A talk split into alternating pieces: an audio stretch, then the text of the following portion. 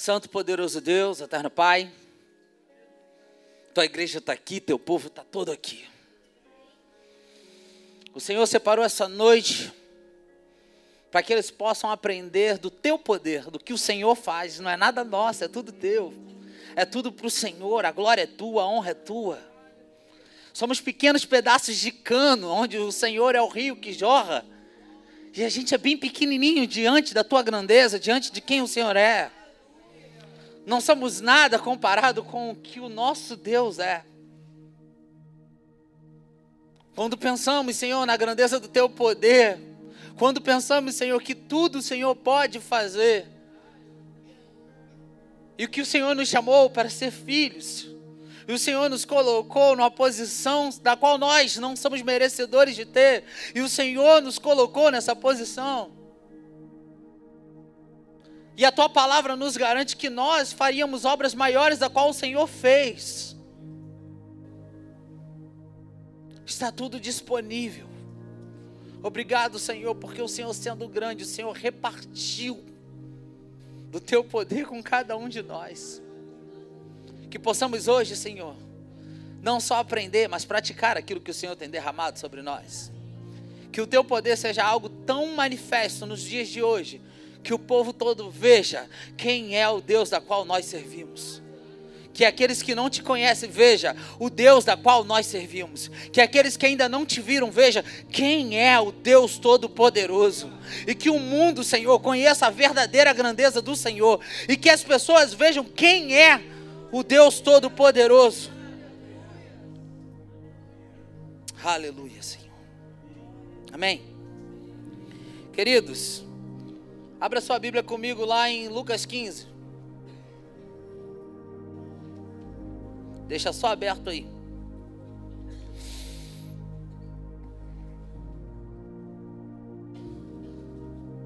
Todas as vezes que eu penso no poder de Deus. Todas as vezes que você pensa no que é o poder de Deus, o que, que vem na sua mente? Que passa na sua cabeça? O que gera dentro de você? O que realmente começa a mover dentro de você? Foi a primeira pergunta que eu fiz quando comecei a pensar sobre esse tema, o poder de Deus.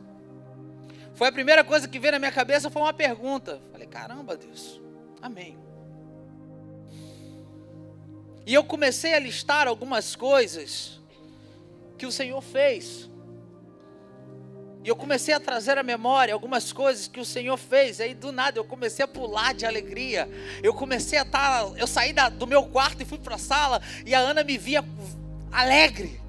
Porque eu comecei só a ler aquilo que o Senhor já fez, e aquilo começou a transbordar dentro do meu coração uma alegria, começou a me dar uma força sobrenatural, e daqui a pouco eu estava falando em línguas no meu quarto, porque eu já comecei a imaginar, caramba, que Deus poderoso eu sirvo. Que Deus poderoso eu sirvo. E a primeira coisa que veio na minha memória foi dos milagres do Senhor. Porque muitas vezes, quando a gente começa a atribuir o poder de Deus, a gente resume em milagres, que vai muito além disso. A gente resume o poder de Deus nas manifestações. A gente resume o poder de Deus naquilo que ele fez. Mas isso é só um terço do que ele é. Isso é só uma pequena parte do que ele pode fazer. E eu comecei a pensar: Senhor,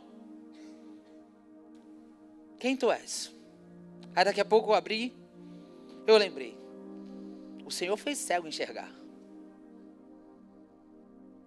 E o primeiro texto que eu falo com vocês é o seguinte: o cego Bartimeu. Diz o texto que Jesus estava a caminho de Jericó. E pelo caminho tinha um cego. E esse cego escuta e fala assim: Olha, Jesus está passando aqui. Jesus vai passar. E aquele cego que pedia esmolas naquele lugar, que sobrevivia daquela situação, que já não via, que já não enxergava, ele começa a aproveitar a oportunidade que está disponível na frente dele. E ele começa a gritar: Filho de Davi, tenha compaixão de mim. Filho de Davi, tenha compaixão de mim. Filho de Davi, tenha compaixão de mim. Filho de Davi, tenha compaixão de mim. E eu começo a ver a seguinte cena. A cena é que existiam fariseus ali. Existiam pessoas que estavam acostumadas com a rotina espiritual e religiosa da situação. Existiam pessoas que estavam vendo aquele cego reconhecendo quem era que estava vindo. Existiam pessoas que estavam realmente naquela situação ali, eu creio, incomodadas, porque tem um cego gritando: Filho de Davi, tenha compaixão de mim. Filho de Davi, tenha compaixão de mim.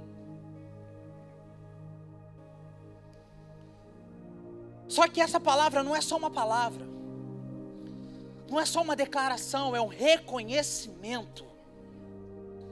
Aquele cego, naquele exato momento, estava fazendo um reconhecimento da promessa messiânica baseada lá em Isaías. Que falando que da raiz de Davi, de Jessé, brotaria um, que seria douto de toda sabedoria. Aquele que seria reconhecido como Messias, ó Cristo. Então, quando aquele cego começava a gritar: Filho de Davi, tenha compaixão de mim, Filho de Davi, tenha compaixão de mim, ele estava testificando para todo aquele povo incrédulo que estava em volta: Ei, eu não posso não estar tá vendo, eu posso não estar tá enxergando, eu posso não estar vendo com os meus olhos naturais, mas de forma espiritual eu declaro: Ei, Filho de Davi, tenha compaixão de mim. Abraço, que chorar, braço, orivas. Tem certas horas que o Senhor espera que você saia do padrão. Tem certas horas que o Senhor só está esperando que você levante dessa cadeira e comece a declarar: Ei, filho de Davi, tenha compaixão de mim. E comece a sair da tua rotina, dos teus medos naturais. Para de, de enxergar como todo mundo está vendo. Para de enxergar como todo mundo está vendo e começa a reconhecer quem Ele é de forma sobrenatural. Para! Tem certas mudanças que precisam acontecer. Tem certas coisas que precisam começar a se manifestar na tua vida.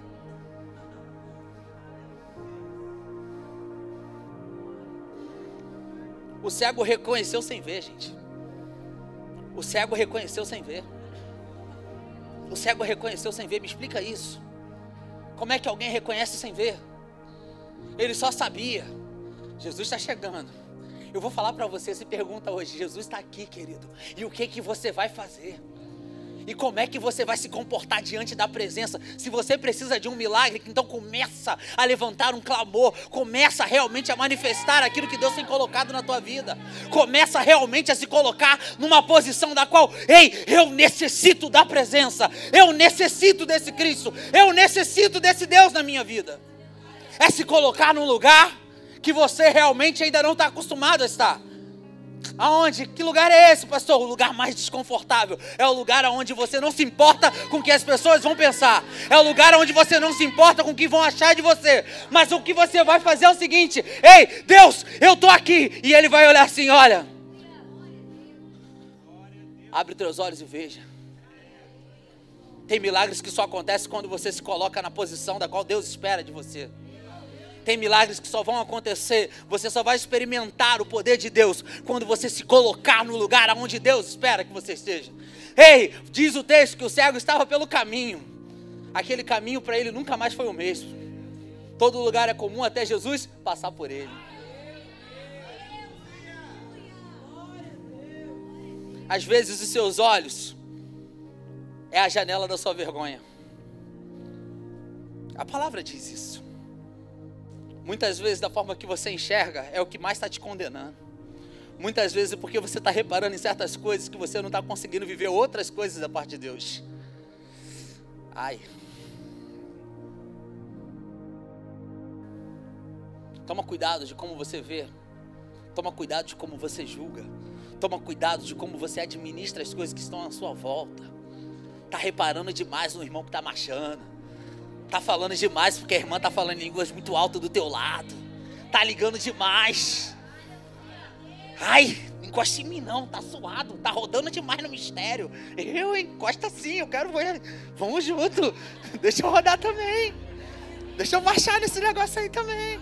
Não julgo. Se permita. Se permita viver as promessas do Senhor na sua vida, sem ser condenado pelo que as pessoas vão pensar ou achar de você. Nós estamos falando de entrega, querido. O cego reconheceu que ninguém conseguiu ver. O cego reconheceu que ninguém conseguiu ver. Como assim? Às vezes Deus está esperando uma atitude sua. Que você sabe qual é a palavra que precisa ser dita, que você sabe qual é o que precisa ser feito, mas você não consegue tomar uma atitude porque muitas vezes o que está do teu lado é o que mais te intimida.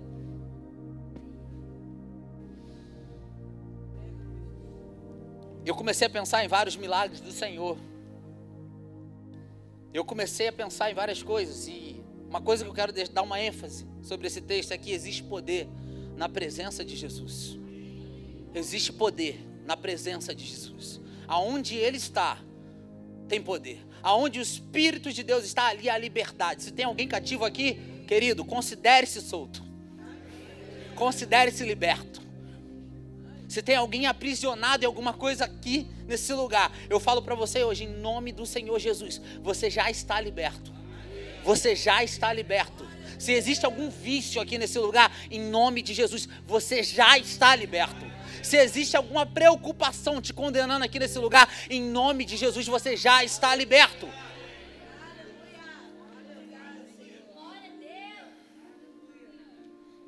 E comecei a pensar em alguns milagres. E olha que eu nem cheguei no texto ainda, hein? vou chegar. O Senhor me falou assim: vai lá no coxo. Eu falei: quantos coxos o Senhor curou? Fui lá no coxo. Aí eu falei: Que coxo, Senhor? Diz o texto que Pedro e João subiam para o templo. O coxo pede esmola e ele diz: Eu não tenho prata, eu não tenho ouro, mas o que tenho, eu te dou. Em nome de Jesus, levanta e anda. Qual foi o segredo daqui?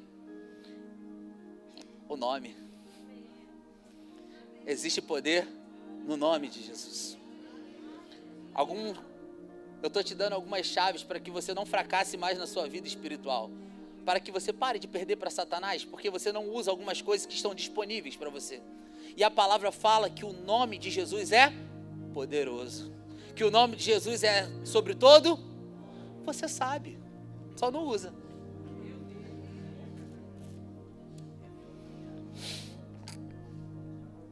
E comecei endemoniado sendo liberto. Possesso por espíritos malignos, sendo liberto. Falei, Senhor, aonde? Tem um tal de Gadareno. Falei, que? Boa. Diz o texto que ele desembarca, chega lá na cidade de Gadara. E lá tem uma história de um cara que ficava nas covas, que ele batia, que ele fazia isso, que ele fazia aquilo, que ele se comportava como um verdadeiro endemoniado genuíno, raiz. Que hoje nem demoniado raiz tem mais, só Nutella. Só Nutella. Aquele lá era raiz. Chega agora no cemitério, não tem quase ninguém mais. Está tudo vazio. Não sei o que está acontecendo. Acho que os crentes estão fazendo um bom papel, graças a Deus. E diz o texto que quando ele viu Jesus, qual foi a primeira atitude dele? Ele se prostrou. Eu estou falando para vocês, gente, que o Deus da qual você serve é tão poderoso que Jesus não precisou falar nada. Ele não precisou dizer nada. Ele só viu. Ele só viu e ele se prostra. Aí, eu vou falar para vocês, existe uma chave muito poderosa. Estou falando chave, estou me sentindo meio coach. Não gosto não, tá? Vamos trocar essa palavra. Estou me sentindo meio coach. Esse negócio de coach não é comigo não. É, destravar, é, mindset. Trocar teu mindset negócio não é para mim, não. Tudo bem. E diz o texto que, exclamando em grande voz, ele fala assim: Que tenho eu contigo, Jesus, filho do Deus Altíssimo? O reconhecimento de quem Cristo é é a primeira chave para a manifestação do poder dele. Olha só, o cego disse, filho de Davi o endemoniado disse o quê? Filho do Deus Altíssimo. Reconhecer quem ele é é a primeira chave para você acessar o poder dele. Quando você reconhece quem Cristo é na sua frente, na sua direção, na tua vida, no rumo da tua história, querido, você pode ter certeza. Todas as coisas cooperam para o bem daqueles que amam a Deus. Posso todas as coisas naquele que me fortalece. A palavra só vai fazer sentido se ele estiver no meio. Porque se Cristo não estiver no meio, é só palavra. Mas quando Cristo entra, injeta poder a palavra começa a ser fortalecida. Até o que você fala. A palavra diz que Elias fala assim no meu nome, mas Elias era submisso a Deus. Ele falou: não vai chover. Mas Elias era submisso a Deus. Então, automaticamente, quando ele está falando ali, ele está falando, se garantindo em quem? Em Deus. A tua palavra, aquilo que você diz, precisa ter a garantia do Senhor. Por isso que muitas vezes as pessoas não acreditam no que você faz porque você não está injetando a fórmula secreta. Qual? Jesus Cristo. Mas não vai dar certo. Em nome de Jesus vai dar sim. Ah, meus pais falaram que isso não vai dar certo. Em nome de Jesus vai dar certo. Em nome de Jesus vai dar certo. Em nome de Jesus haverá milagre. Algumas coisas precisam ser acessadas. Existe poder no nome de Jesus. Existe poder em olhar para Jesus. E por último, antes de entrar no meu texto, e por último não, penúltimo, que ainda tem mais um. Multiplicação de pães e peixes. Eu comecei a olhar esse texto, eu falei, caramba, Onde que eu vou enxergar o poder de Deus aqui? É na multiplicação? Beleza, a gente sabe. Diz o texto que tinha cinco mil para comer, doze para servir e um para ofertar. E fala que Jesus ele começa a perguntar ao povo: o que, que a gente pode fazer? Como a gente pode alimentar? O problema já estava disponível. Só que as pessoas, nem o discípulo, sabiam onde estava a solução ele pergunta para Filipe: Filipe, como é que a gente vai poder alimentar? Ele fala: Olha, Senhor, a gente só tem cinco pães e dois peixes. A gente tem um problema, mas a gente não tem a solução. Mas quem estava perto? Quem está perto de você? Você tem problema ou tem solução? Você tem problema ou você tem solução? Eu vejo muito crente falando de problema, mas pouco de solução. Eu vejo muito crente resmungando: ai, eu estou com tanta dívida para pagar, Senhor. Vão cortar a minha conta de luz. Você tem problema ou tem solução? Se tudo que testa a tua fidelidade, você é o primeiro a arrebentar as cordas e voltar lá para a podridão, para o lugar que você estava. Se a primeira opção da tua vida é o, de, é o deserto, não, é o Egito, então você nunca conheceu Deus Todo-Poderoso. Se a primeira opção da sua vida é sempre regredir para o lugar de encolhimento, de escravidão, você ainda não conheceu Jesus, querido. Porque se eu creio num Deus Todo-Poderoso, num Deus Santo, eu vou para onde Ele estiver. Eu vou para onde Ele mandar. Eu vou. Você lembra? Se Cristo comigo, vai. Nossa, não tem velho aqui, não, só eu. Pelo amor de Deus.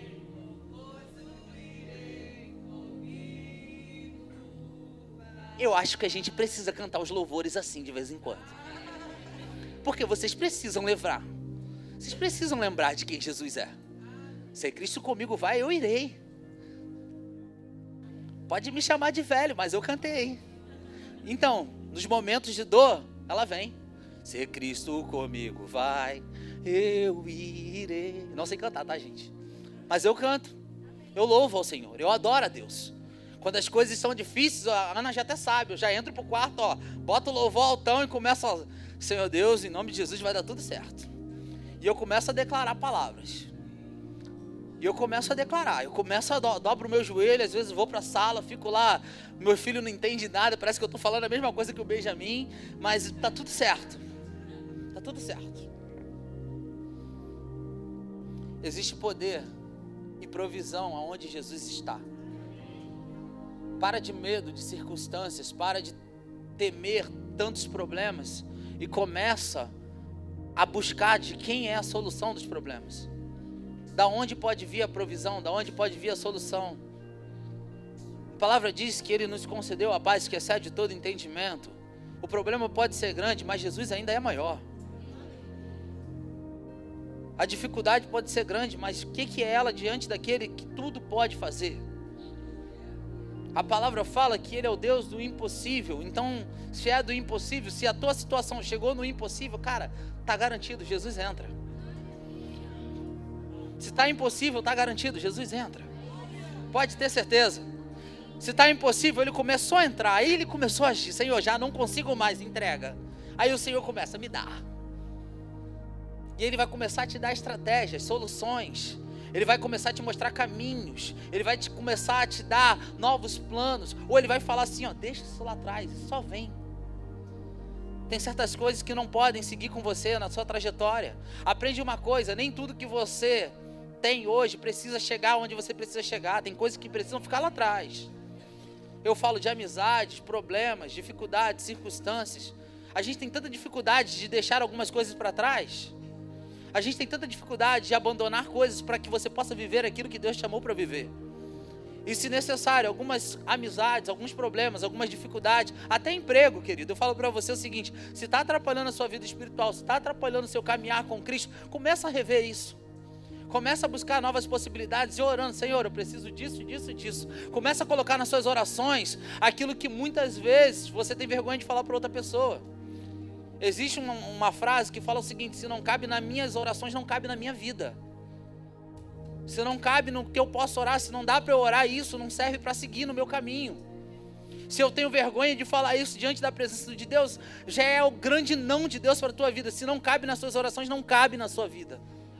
Se as suas atitudes causam vergonha diante da presença do Senhor, e você sabe que isso tem sido uma oração constante, não cabe mais no seu futuro. Não tem mais sentido em continuar. Você não precisa escutar um profeta, você não precisa escutar ninguém. Querido, se não cabe na oração, não cabe em mais lugar nenhum. Está na hora de deixar Jesus fazer alguma, algo sobrenatural na tua vida. E o sobrenatural só entra quando você realmente deixa o natural de lado e resolve entrar na presença dele. Tem certas coisas que só acontecem quando você deixa Jesus entrar no barco. A palavra diz que eis que estou à porta e bato. Mas o esforço para abrir a porta é teu. Ele não vai abrir. Eis que estou à porta e bato. O esforço para você levantar da cama, deixar os problemas, as dificuldades, ir até a porta e abrir é teu. Quer viver o poder de Deus? Quer viver do sobrenatural? Quer viver realmente Jesus fazendo as coisas que ele faz aqui na Bíblia, na tua vida? Começa a levantar para abrir a porta para ele entrar. Se você não deixar Jesus entrar, não adianta, não tem como ele fazer. Ah, Deus, faz só do lado de fora, aqui dentro não. Querido, quando ele entra, ele quer limpar tudo. Porque quando ele entra, ele quer tirar tudo. Ele começa tirando as coisas do lugar. A sujeira que está embaixo da parede, que ninguém sabe da tua vida, ele começa a tirar. É o primeiro lugar que ele vai chegar. Nas coisas ocultas e escondidas. Porque nada é oculto e escondido diante da presença do Senhor. E ele começa a limpar. E ele começa a tirar. Sabe aquela roupa entulhada no guarda-roupa quando tu vem visita na tua costa, tu fecha rapidão? Ele sabe. A primeira coisa que ele vai fazer é o que? Arruma. Sabe aquela sujeira que tu bota atrás da, da porta? Ah, pô, varri a casa toda, mó preguiça. Cara, vou deixar aqui do lado. Aí você esquece, passa 15 dias, ela tá lá. Aí você lembra que você tem que tirar. Ele sabe. Isso eu estou falando para a sua vida. Tem certas coisas que você precisa deixar Jesus entrar. Mas ele só entra se você abrir.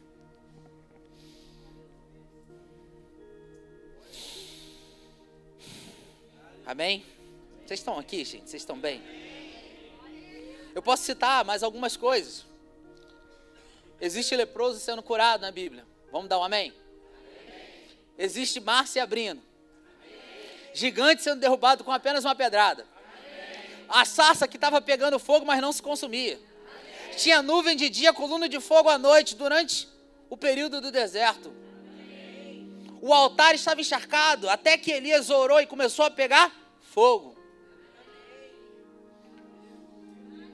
Mar se abrindo, machado que boia. É meio louco quando você começa a escutar e ver as coisas que o Senhor faz. E por último, João 11, 1 diz que tinha um cara que estava morto. Diz o texto que ele estava morto. Já fazia quatro dias que Lázaro estava morto. E alguém está mandando mensagem aqui. Agora, não? Pelo amor de Deus. E diz o seguinte: que quando Jesus soube da notícia que Lázaro havia morrido, que ele estava doente, na verdade, ele fica ainda mais dois dias. E um dos discípulos diz assim: Mestre, há pouco os judeus tentaram apedrejar-te, e assim mesmo vai voltar para lá? E eu fiquei com isso na minha cabeça. É, rapaz, por pouco eu troco o caminho da rota do Waze para não passar em certos lugares. Por muito menos eu evito Miguel Salazar quando as coisas estão chapa quente. Por muito menos eu estou desviando a rota do Waze, até pego o caminho mais rápido, mais longo. E Jesus está indo na direção totalmente contrária. Se eu soubesse, gente, em quem sã consciência sabe que tem risco de tomar uma pedrada, vai na direção da pedra. Você vai? Fala a verdade. Eu não vou, cara. Tu sabe que tu vai tomar uma pedrada. Você vai? Ainda mais para uma situação, pensa de forma natural, não da forma que Jesus está pensando aqui, que Jesus sabe do que vai acontecer. Da forma natural. Tu vai num lugar onde tem um problema que tu, tu tem o risco de morrer. Fala a verdade. Tu não vai, cara. Por muito menos choveu mais forte, tu nem vem para a igreja.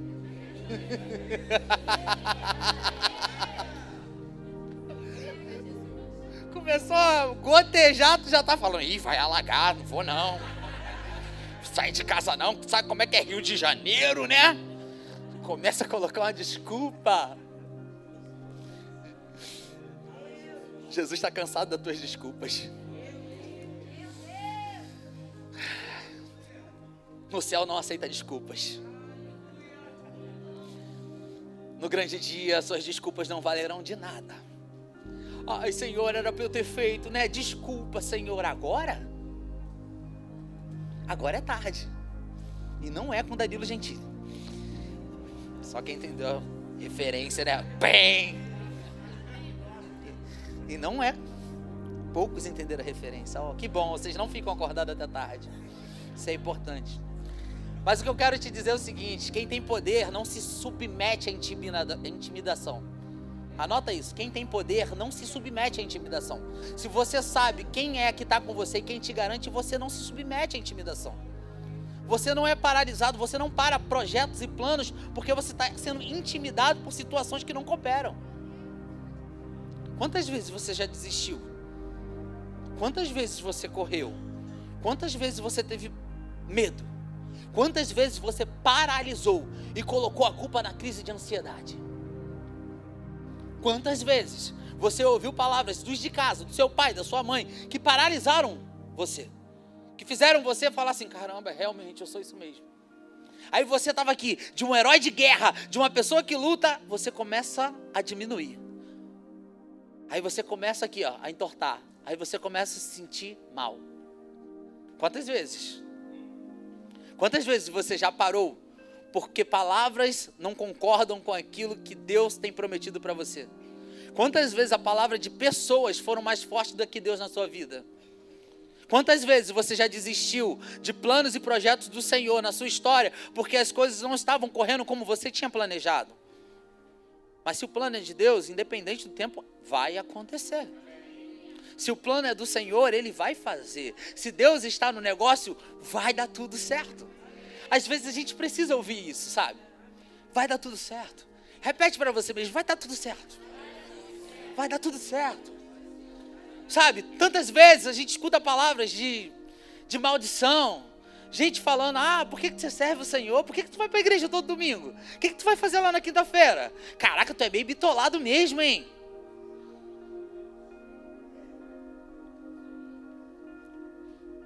Aí você, geralmente quem critica a tua postura, a tua conduta de vir aqui buscar solução, salvação, reconciliação, cura, milagre, transformação, é sempre alguém que está mais preso do que você. É sempre alguém que está mais encarcerado do que você. é sempre alguém que já perdeu as esperanças no que Jesus pode fazer.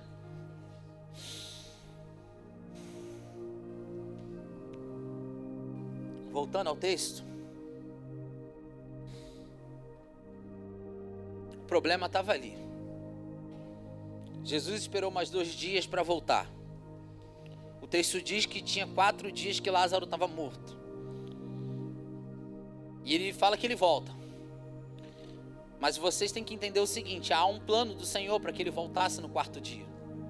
Porque até três, na cultura dos judeus, eles acreditam que a pessoa pode reviver. De quatro para lá já não tem mais esperança.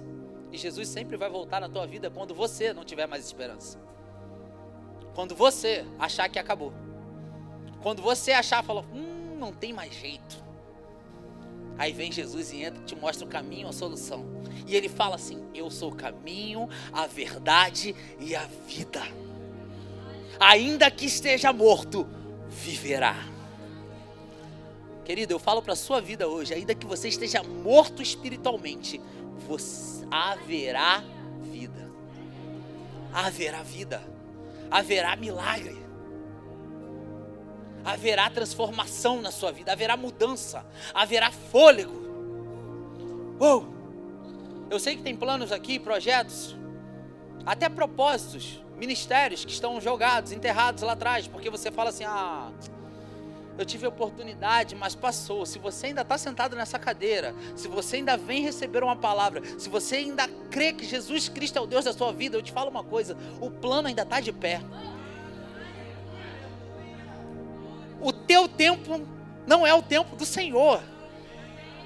Ele pode fazer assim, ó, num piscar de olhos.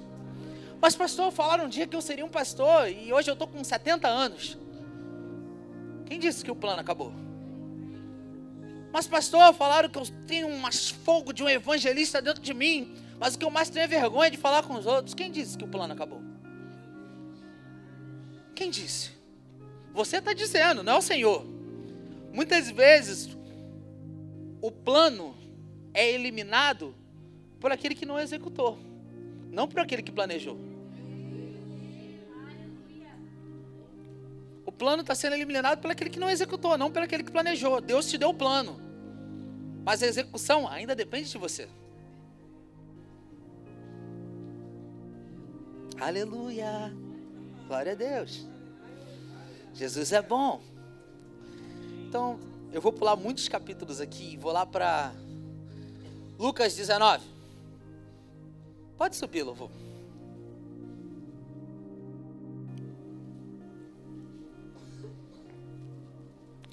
Capítulo capítulo 19, versículo 1. Falar para vocês que esse texto foi o primeiro texto que eu usei na minha vida quando eu tive a oportunidade de falar numa igreja.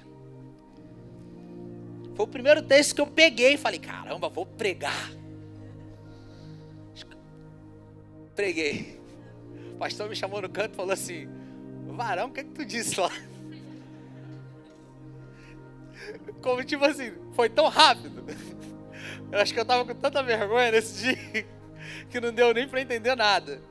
Mas tudo bem, amém. Hoje eu vou fazer com calma, pode ficar tranquilo. Diz o texto: Jesus entrou em Jericó e atravessava a cidade. Havia ali um homem rico chamado Zaqueu, chefe dos publicanos. E ele queria ver quem era Jesus, mas sendo de pequena estatura, não conseguia por causa da multidão. E assim correu adiante, subiu uma figueira brava para vê-lo, pois Jesus ia passar por ali. Quando Jesus chegou naquele lugar, olhou para cima e disse-lhe: Zaqueu, desce depressa, quero ficar em sua casa hoje. Então ele desceu rapidamente e recebeu com alegria. Todo o povo viu isso e começou a se queixar. Ele, hospedou na, ele se hospedou na casa de um pecador, mas Aqueu levantou-se e disse: Ó oh, Senhor, estou dando metade dos meus bens aos pobres, e se alguém extorquir alguma coisa, devolverei quatro vezes mais. Jesus lhe disse: Hoje houve salvação nessa casa, porque esse homem também é filho de Abraão, pois o filho do homem não veio buscar e salvar, o filho, pois o filho do homem veio buscar e salvar o que havia se perdido. Esse texto para mim é um dos textos mais importantes da Bíblia, porque ele relata o milagre mais constante de Jesus. É o milagre mais constante de Jesus na caminhada. Pastor, qual é o milagre? Zaqueu cresceu? Não. Deixou de ser rico também? Não. Ele falou que dividiria. Ele falou que faria. Pastor, qual é o milagre? Tem certas situações que você não precisa de um milagre visível, mas invisível. Qual? Caráter sendo mudado. Porque quando Jesus começa a tocar no caráter, é de dentro para fora. É de dentro para fora. Nem todo mundo vai reconhecer imediatamente. Nem todo mundo vai valorizar imediatamente. Nem todo mundo que te vê vai falar: olha como ele mudou rapidamente. Mas uma coisa eu vou te dizer. Zaqueu aproveitou a oportunidade. Diz o texto seguinte: que ele era o chefe dos publicanos, cobradores de impostos. Vamos lá. Trazendo para você mais mastigado. Vocês podiam ficar aqui fazendo aquele fundo legal para mim. Eu agradeço. Tá? Vamos começar a trabalhar, louvor. E diz o texto que ele era chefe dos publicanos. O chefe dos cobradores de impostos. Cobrador de impostos era o cara que cobrava o imposto do próprio povo para o governo romano. Você não vai ser muito amado desse jeito, né? As pessoas não vão querer ser seu amigo. Se todo dia 15 batem na tua porta e falam assim: Cadê? Cadê o din-din? Aonde está o teu dinheiro? Cadê a tua parte? Cadê a tua contribuição? E começam a pegar aquilo que é teu. Beleza, você vai ser odiado. E diz o texto que antes de Jesus chegar em Jericó, ele teve aquele encontro com Bartimeu. Eu imagino a notícia chegando em Jericó. Olha, Lembra daquele cego que a gente passava no meio do caminho? Lembra daquele cara que vivia pedindo dinheiro, esmola? Então, tá vindo um tal de Jesus aí, que ele faz milagre, que ele começa a transformar vidas, e que pecadores estão sentando em volta dele, que os fariseus estão ficando chateados, porque ele está fazendo alguns negócios diferentes. Ele está começando a mudar, está começando a transformar a vida das pessoas. E diz o texto que quando onde ele passa, ali começa a ter liberdade, que aonde ele está andando, a mudança começa a acontecer, que aonde ele chega, as coisas começam a ser transformadas, que aonde ele toca, as coisas começam a ser multiplicadas. Isso começa a gerar em Zaqueu. Eu imagino a ansiedade para ver Jesus. Cara, eu preciso ver quem é ele. Eu preciso saber quem é esse cara que está chegando aqui. Eu preciso saber se realmente esse aí é o Cristo. Uma das coisas que eu aprendo com Zaqueu é o seguinte: não apresente limitações quando o assunto é estar na presença do Senhor. Não apresente limitações quando o assunto é buscar a presença do Senhor para de apresentar alguns porquês e começa a apresentar ao Senhor a sua devoção e a sua santidade. Começa a declarar ao Senhor: ei, ei, se ele vai passar por aqui, eu vou me posicionar aqui. Se ele vai passar por aqui, eu vou estar aqui. Ei, não me tira daqui não, porque se ele passar aqui, eu vou agarrar. Não me tira daqui não, porque se ele passar aqui, eu vou me rastejar e vou tocar na orla até que eu seja curado. Ei, se ele passar aqui, Ei, aonde ele vai passar? Tem uma árvore, eu vou subir. Algumas coisas não vão impedir o agir de Deus na sua vida. Ei, ei, começa a declarar a palavra de Deus sobre quem você é. Aleluia! Você concorda comigo? Dá um glória a Deus. Ei, estamos chegando, igreja. A gente está chegando. A gente está começando a acessar alguns lugares. Eu falei para você o seguinte: que o reconhecimento é a primeira chave para você acessar o poder de Deus. Agora, a segunda chave que eu vou te dar é o seguinte: o seu esforço é a segunda chave para acessar o poder de Deus. Mas tem uma parte que só Jesus pode fazer. É você no lugar certo, na hora certa, no momento certo, na posição correta. Querido, Jesus não resiste a um coração quebrantado, um coração contrito, um coração arrependido, alguém que precisa da presença dele. Ele não para, ele não vira para o lado enquanto você clama, pelo contrário, a palavra fala que quando você ora, quando você o busca, ele se inclina lá do alto e para assim: olha, está subindo com um aroma diferente está chegando com um aroma diferente, está subindo de um jeito diferente. A oração do Luan está diferente. A oração do Jackson está começando a ser diferente. Calma aí. O que, que o meu filho está precisando? Ei, o Mateus está precisando do milagre do casamento. Já está disponível. Acessa, acessa, acessa. Aleluia. Aleluia. Vocês entendem? Que Zaqueu poderia ter usado do poder dele. Mas o que é o poder dele diante do poder de Jesus? Aleluia. Aleluia. O que é a sua influência diante da presença do Senhor? O que é a sua palavra, o seu network diante da presença do Senhor? Não é nada. Aprenda a se submeter diante da presença do Senhor confia nele, muito mais ele fará. Posso todas as coisas naquele que me fortalece? Sim, Jesus. Aleluia. Fica de pé comigo, querido.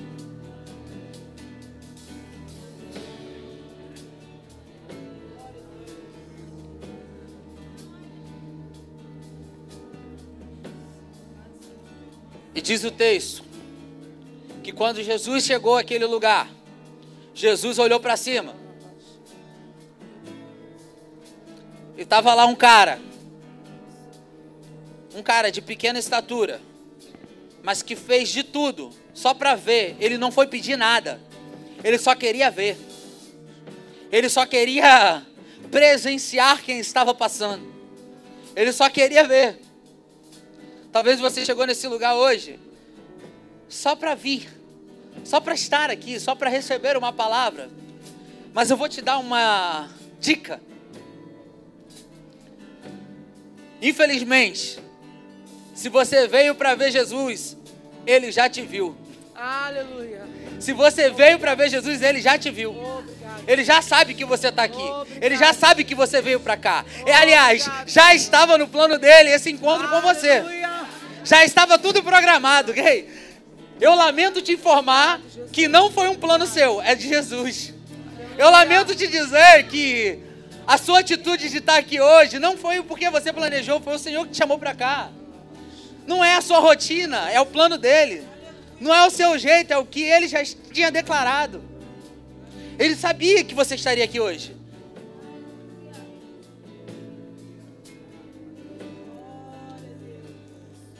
E eu não sei se você já percebeu no texto o seguinte: a Bíblia não registra nenhum encontro anterior de Jesus com Zaqueu. E como é que ele chama? Zaqueu, desce. Querido, ele te conhece pelo nome. Aleluia. Ele sabe quem você é. Glória a Jesus. Aleluia. Pode o mundo todo nem querer saber de você, mas o Senhor sabe quem você é. Pode você se achar que está num cubículo guardado, mas o Senhor sabe quem você é. Uou! Aleluia! É bom saber que Jesus te conhece pelo nome. Ei, no texto diz que ele chamou Zaqueu, mas hoje ele sabe o teu nome. Se você está aqui, é porque ele te conhece. Se você veio para cá, é porque ele sabe o que você precisa. Ele sabe realmente o que você precisa. Sarabra, chorivru, ele cantar abraço.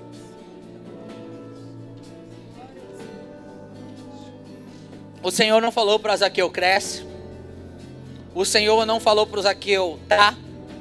Pelo contrário, o simples fato da presença de Jesus no lugar já vem o caráter sendo mudado, a vida transformada e as coisas começam a ser mudadas, porque diante da presença de Jesus, todo erro, toda falha não resiste, ela começa a sair. Amém. Ela começa a ir embora. A doença, ela começa a sair todas as dificuldades, os pecados diante da presença do Senhor, elas não resistem. Não dá para existir as duas coisas no mesmo lugar. Jesus e o pecado não tem como. Pelo contrário, ele abraça o pecador, mas expulsa o pecado dele. Aleluia. E ele começa a ser mudado, ele começa a ser transformado. Aleluia. Ei! De muitos que se encontraram com Jesus, eu posso te falar que poucos não tiveram a vida transformada. Poucos não tiveram a vida mudada. Eu não sei como é que você veio para cá nessa noite. Eu não sei qual é a quantidade de dificuldade, problema que você tem na tua vida. Eu não sei, mas Jesus já sabe. Jesus já sabe até a cadeira que você está sentado aqui nesse lugar. Jesus já sabe até porque você resolveu se esconder lá atrás, para que ninguém te veja. Mas fica tranquilo, Jesus já te viu. Jesus já sabe que às vezes você prefere os cantinhos, porque não chama tanta atenção assim. Ei, querido, Jesus já viu. E ele sabe o nome.